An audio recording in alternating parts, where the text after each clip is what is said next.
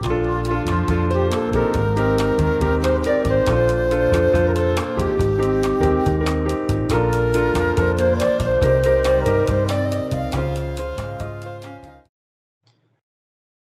大家好，我是兽医，好想告诉你，我是兽医师温 A，我是兽医师医生。好像一段时间没有录了，刚刚有点卡卡住。我但但今天主题就是我自己也是蛮期待的，因为之前我们讨论的大概都是所谓的活，就是活着的动物啦，对啊。那今天今天可能会针对的部分是比较。特殊的状况，就等下先卖个关子。那你可以先给大家猜谜猜一下，这样太难猜了吧？这个，对啊。不过之前呃，之前我我去纽西兰玩的时候，就是那时候自驾，然后在路上就很常会看到那个呃，就是 parson 那个附属的的尸体，就是被车撞死这样子。嗯。然后他们说，就是那些动物，就是他们看到车灯，他们就会很慌张，然后站在那边不敢动，然后就哦哦，对对对，所以就很容易被被 rock kill 这样子。这个这个之前我好像也看过一个新闻，好像就是石虎，好像有人记录到，就是哎，就是开晚上开车灯就照到石虎，然后石虎就顶在路边。就好一阵子才才才走开这样子，之前就大家都会说，诶，台湾的马路是行人地狱啊，但但但实际上，实际上其实有蛮多动物也是像刚刚文内提到的，是在路上可能因为意外而而生，就是离开这样子。然后你知道，就是台湾大概可能每年会有多少动物死于这种路上的的车祸吗？不不知道，好，没关系。等一下我会有我们的呃呃，哎，还是叫不出，改不过来，都会习惯叫特生中心，但现在应该是叫呃叫生物多样性研究所的呃林德恩林副研究员，他今天会跟我们讲那个关于动物路杀的的事情，那就请林副研究员帮我们做个简单的自我介绍。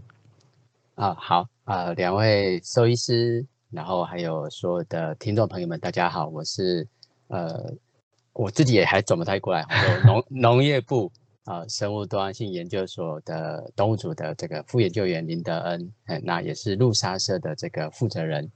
嗯，对啊，那我一开始会会注意到路杀社是在脸书看到，应该算是一个社团，然后。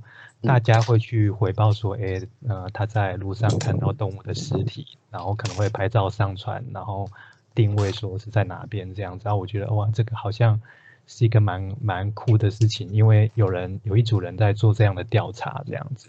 那这边想要问一下，就是林部研究员，就是路沙社它当初成立的原因，还有它的宗旨是什么？好的，好，那。呃，当初会有这个计划，其实要从我们特生中心，我们还是先讲 旧的名字特生中心，大家可能会比较熟悉。对 对，不然全台湾都是生物多样性研究所，可能大家一直会转不过来哈。那呃，当初特生中心成立的目的是为了盘点全台湾到底有哪些生物，他们的在台湾的现况是如何，那分布在哪些地方？那之所以会这个目标，是因为呃，早期台湾在日治时代是有过非常完整的这个全岛的调查，只是后来在国民政府来了之后，大概有有大概空白了来五十年以上，我们对于生态这一块其实是比较忽略的。那也是因为这样子，导致我们很多生物在野外到底现况是如何很不清楚。所以呢，我们政府就当初成立特殊中心，目标就是希望我们可以呃花时间，然后把好好的盘点台湾的生物。然后了解到我们拥有什么样的资源，那我们才知道说，呃，这些我们台湾的生态环境是如何，该怎么去应应。可是因为我们特征中心，呃的人力跟资源是极其有限的，所以我们之前呃第一期花了十六年的时间，好不容易才把全台湾盘点过一遍。那盘点完了之后呢，虽然有一点概况，但做完一轮就花了十六年。那十六年前跟十六年后的状况。其实又已经不一样了，尤其是现在，呃，我们的环境变化非常非常的快，所以我们在十多年前的时候就开始在思考，如果还要再用我们自己这样的一个人力去做全台湾的生态的资源的收集调查，其实缓不济急。所以我们大约在十五年前开始，特生中心就推出了一系列的公民科学活动。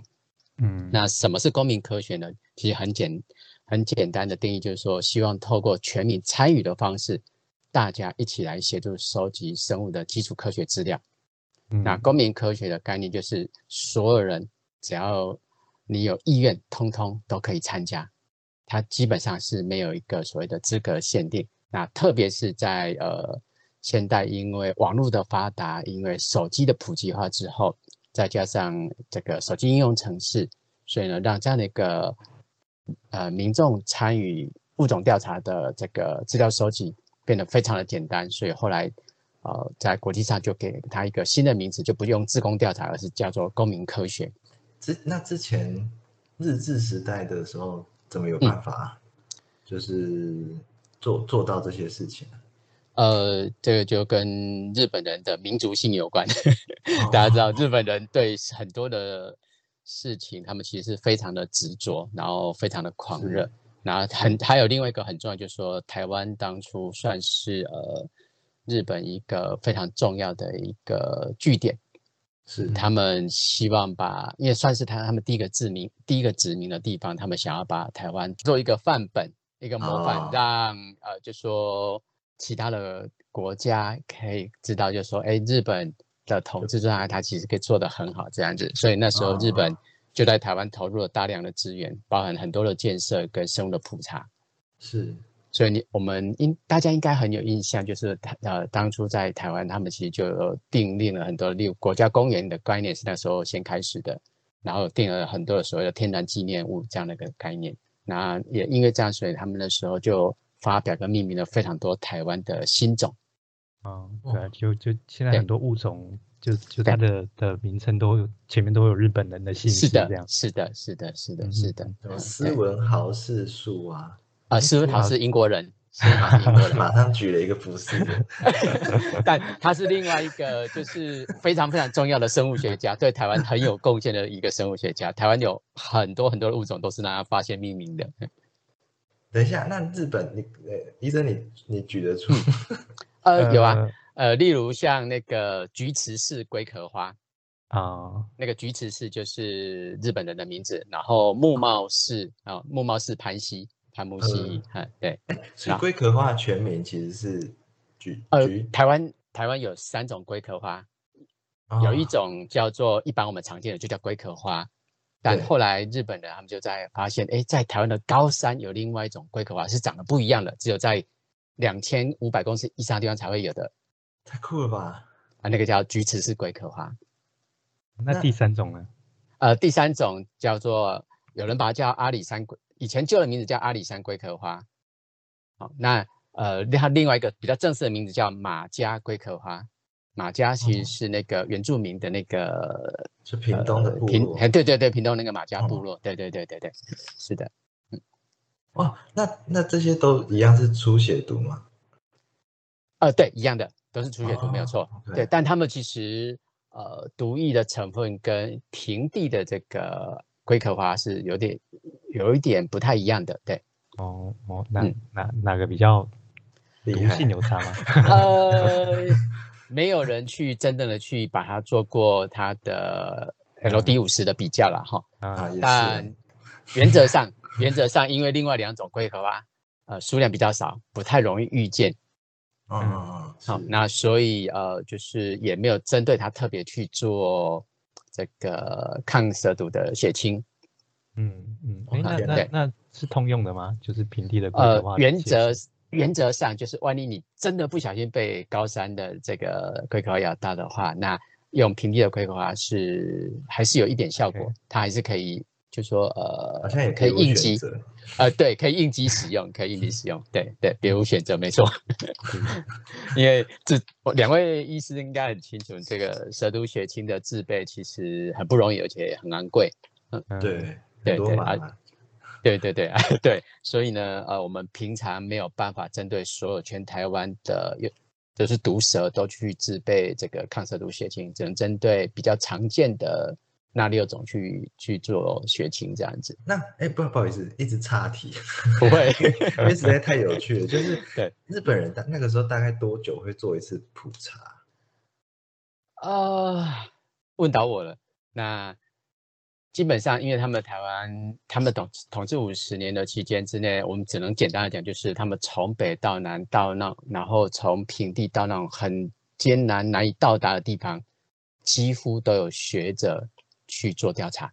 这么厉害，那个年代哎，哇塞！两两位兽医师，两位兽医师有有有听过台湾有三焦鱼吗？就是那个有脚的鱼吗？啊，不是，不呃，它是我们说无尾像类，就是龙，是像龙源的，对，像蝾螈的一种，像蝾螈一种，对，嗯，它是冰河绝移的动物。那它其实就呃，台湾有五种，那基本上最先发现的就是日本人，嗯嗯嗯，五种哎，太多了。对，有五种，对对，而而且可能会有第六种出现，目前还在老师们正在呃，就是详细的比对当中。纪录片，啊，对，是没错，哎啊，对对对对，三焦鱼来了。是的，是的，是的，是的。嗯哦，哇，好酷啊哦！那当初呃，他他因为他们也几乎都是生长在，因为它是冰河决议的动物，所以也几几乎是生长在两千公尺以上的高山。那然后那时候也是日本人他们最先在台湾的深山发现的。感觉讲到这种生态，就是另外一个领域。呃，对对对对，你 呃有一个很有名的人物，也许两位医师有听过，叫鹿野忠雄。嗯嗯嗯，好像在课本上面，呃对对，课应该本上课本上都会看过这个人。然后鹿有野忠雄，对他其实把台湾的中央山脉几乎快要走遍了。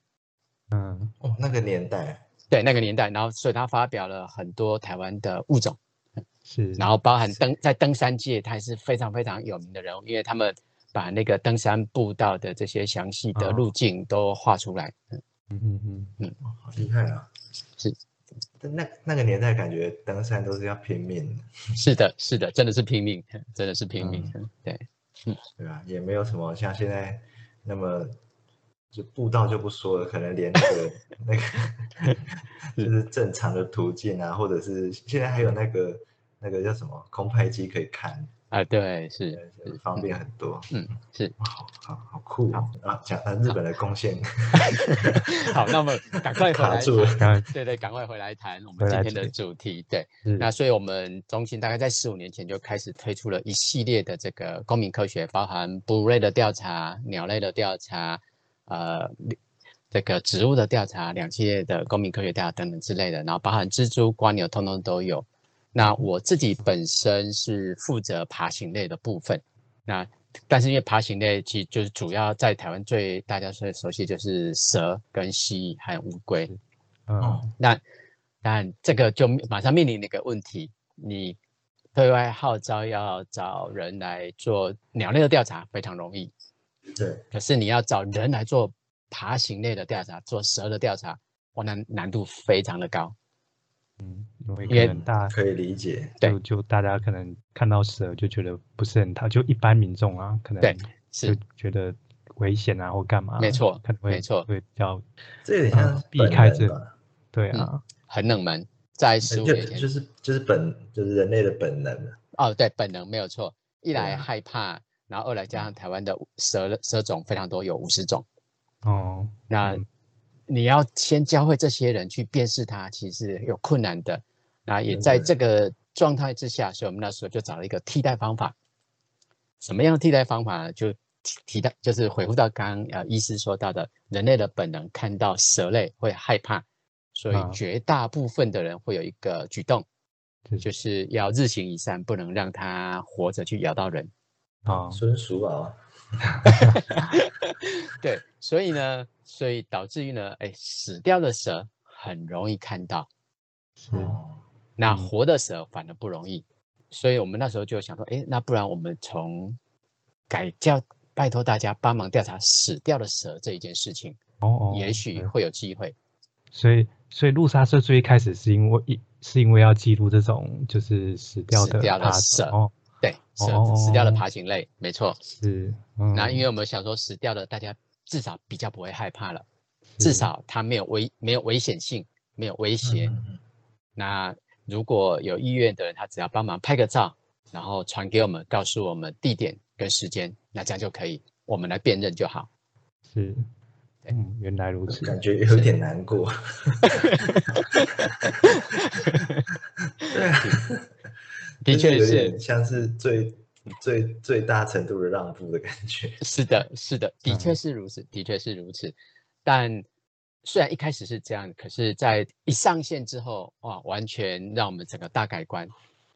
真的，我我看那个嗯统计，你们还有那个，我记你们的那个路莎社还、嗯那天医生传给我看，我就看到哇，对里面还有辨别的越多，你就可以提升你在路莎社网站里面的那个，等级，对对对，好酷的，对对对对，是，这种嗯而且我们鉴定鉴定鉴定的师，鉴定师，对我们还会发给正式的证书，的确嗯。是的，哎，就是把它有戏化了。那我们也是在呃，就那个公民科学推出来之后，路上推出来之后，突然发现哦，原来有很多人会关注到死亡动物这件事情，而且愿意停下来帮忙拍照。对，然后也因为这样子，后来就就是获得很大回响，所以我们就拓展到其他物种这样子。对，没错，没错，嗯嗯，嗯就是所有的脊椎动物，从呃两栖类、爬行类、鸟类跟哺乳类，通通都记录。嗯，那但昆虫啊，还有无脊椎动物，我们就没有列入记录。哦，那主要原因是因为昆虫啊、瓜牛啊、呃蜈蚣啊这些动动物种类跟数量实在太太多了，多，远嗯。超过我们的负荷。所以呢，嗯所以我们那时候就先 focus 在聚焦在这个陆生脊椎动物，然后还有额外再加一种叫陆蟹，哦，嗯，就就那个就是陆生的螃蟹。对，之前在那个绿岛好像哎有是。如果类似的是。的活动，，是的，这个可能是的，可以稍晚一点，可以再详细的讲嗯。介绍一下这样子。那我有个问题，那那如果说嗯。是鱼类可以回嗯。报吗，比如说可能呃在河河堤公园看到有一只鱼 的嗯尸体这样子，对，我们当初因为就是呃一找不到这个合作的伙伴可以来就是协助鉴定鱼类，所以我们那时候是把鱼类也排除掉的，哦，所以鱼类是没有列入。嗯，哎那那如果说海豚，海豚呢，呃，海豚，我们海豚跟海龟你要去哪里有列入的路杀？路上 的海呃，豚，它会搁浅，它会搁浅。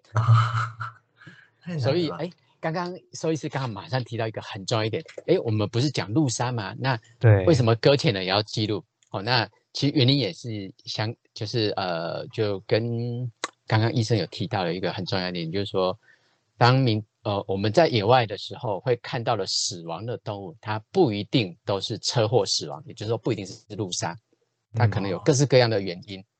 是对，那那民众要如何判断？因为因为就是路杀或路死这两个名词，可能一般的民众是没有办法呃轻易的去区别啦。如果说这个动物没有就是是这就很明显被车碾过或干嘛，其实对不容易判断。但但这两种呃就是嗯这两种原因的死亡嗯的动物，都还是你们都还是会做记录，对不对对？所以我们只要是死亡的动物，通通都记录；只要是嗯死亡的陆生脊椎动物啊、哦，脊椎动物的话，我们就都有记录。